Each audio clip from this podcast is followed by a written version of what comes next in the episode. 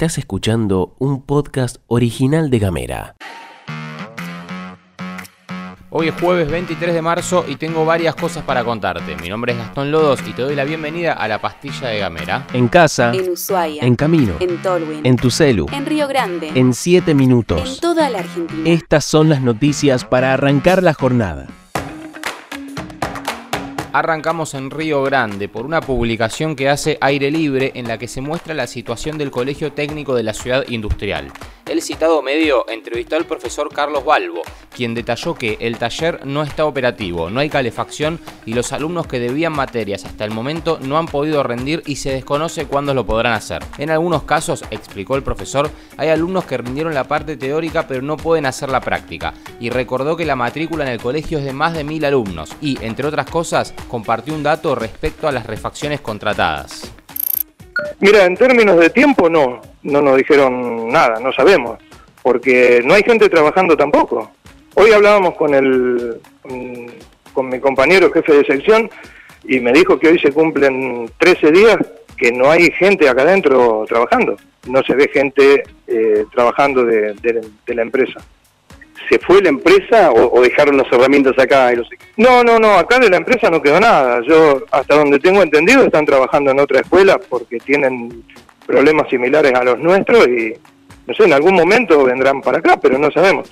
Lo que sí les quiero comentar a, bueno, a la comunidad educativa en general, que por ahora las clases en taller siguen suspendidas, en todos sus niveles, desde primer año a séptimo, eh, no tenemos taller. Como si eso fuera poco, el profesor detalló que en el edificio escolar hay problemas con ventanas y vidrios rotos, goteras e inconvenientes con el sistema de calefacción. Por último, recordó también que durante el verano se robaron herramientas que estaban en el taller, varias de ellas con un alto valor.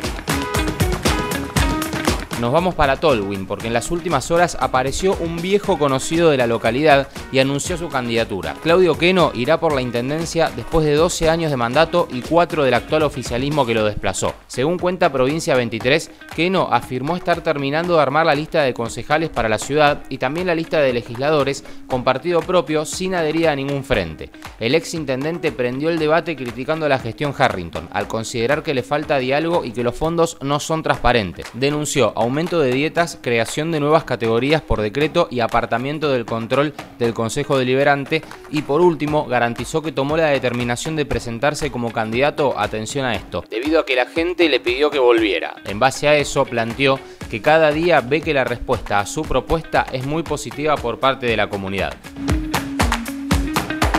El INDEC publicó el informe correspondiente a la encuesta permanente de hogares a nivel nacional, donde brindó detalles respecto a la tasa de empleo y de desocupación correspondiente al último trimestre de 2022. Pero vamos a empezar por Tierra del Fuego. Según el informe, se alcanzó en el último trimestre de 2022, como te decía, la tasa de desocupación más baja de la historia de la provincia con un 4% y ubicándose un 2,3% por debajo de la tasa de desempleo nacional. Otra de las cosas que mide la encuesta del INDEC es la tasa de actividad, esto es la población económicamente activa sobre el total de la población, y la tasa de empleo, que es la proporción de personas ocupadas con relación a la población total.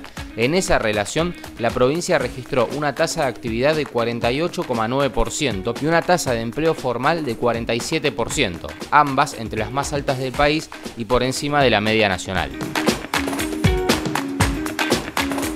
Antes de continuar con la encuesta permanente de hogares, pero a nivel nacional, vamos a darle paso al minuto deportivo de la mano de la compañera Ximena Gutiérrez y después redondeamos la información. Hola, hola, ¿cómo están? ¿Cómo les va? Muy, pero muy buenos días. Bueno, estamos ya, hoy es el día, esta tarde, ya, tarde noche en realidad, está jugando la selección nacional este primer partido amistoso de dos que va a estar disputando en el Estadio Monumental el primero y el otro en el Estadio Ciudad de Madres en Santiago del Estero para conmemorar la tercera estrella obtenida por la selección nacional. Y habría equipo, porque después del entrenamiento de ayer, Leonel Scaloni decidió, o al menos es lo que se cree, podría llegar a tener en mente poner a los últimos que estuvieron jugando la final del mundo, es decir, Dibu Martínez en el arco, Nahuel Molina, Coti Romero, Nicolás Otamendi, Nicolás Tagliafico en la línea de fondo, Rodrigo de Paul, Enzo Fernández, Alexis McAllister, Ángel Di María, Lionel Messi y Julián Álvarez. Veremos de todas maneras hoy a partir de las 20:30 este partido frente a la selección de Panamá y el próximo martes 28 frente a la de Curazao. Gamera es un medio multiplataforma pensado para vos. Mándanos un mensaje de WhatsApp Al 549-2901-502990 Recibí nuestros contenidos en tu celular. y hablemos distinto. Retomamos el informe del INDEC respecto al empleo, pero ahora vamos a ver cómo está la cosa a nivel nacional. En Argentina, el instituto midió que el índice de desempleo bajó al 6,3% a finales del 2022, 7 décimas menos que el 7% registrado en el mismo periodo del 2021, es decir, un toque más de laburo.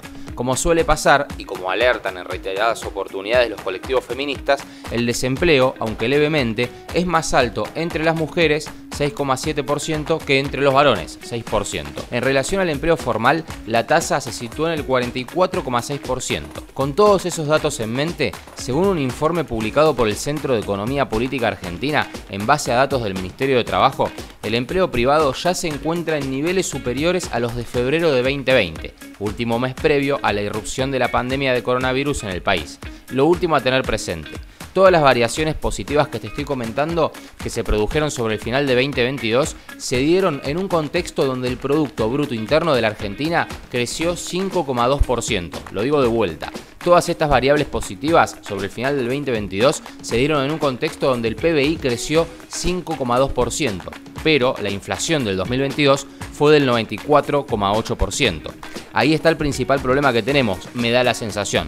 Hay laburo, porque lo estamos viendo, el Producto Bruto crece, es decir, que los niveles de producción están bien, la guita está, pero no alcanza. Entonces, ¿dónde está la guita? En cada lugar, un contenido pensado para vos. WhatsApp, 2901 50 29 90. web, Gamera.com.ar redes y YouTube. Arroba Gamera TDF. Llegamos al final de la pastilla de Gamera, te deseamos que tengas una excelente jornada de jueves. Mañana nos volvemos a encontrar, vamos a hacer un informe especial por el 24 de marzo, Día Nacional por la Memoria, la Verdad y la Justicia, con un contexto muy especial además porque cumplimos 40 años de democracia ininterrumpida. Pero bueno, primero que nada, tené un excelente jueves, disfrutá en la medida de lo posible, acordate, podés recibir este informativo al 2901 50 29 90 o eh, seguirnos en las redes sociales en arroba gamera tdf y si te parece, si te parece, nos volvemos a encontrar mañana.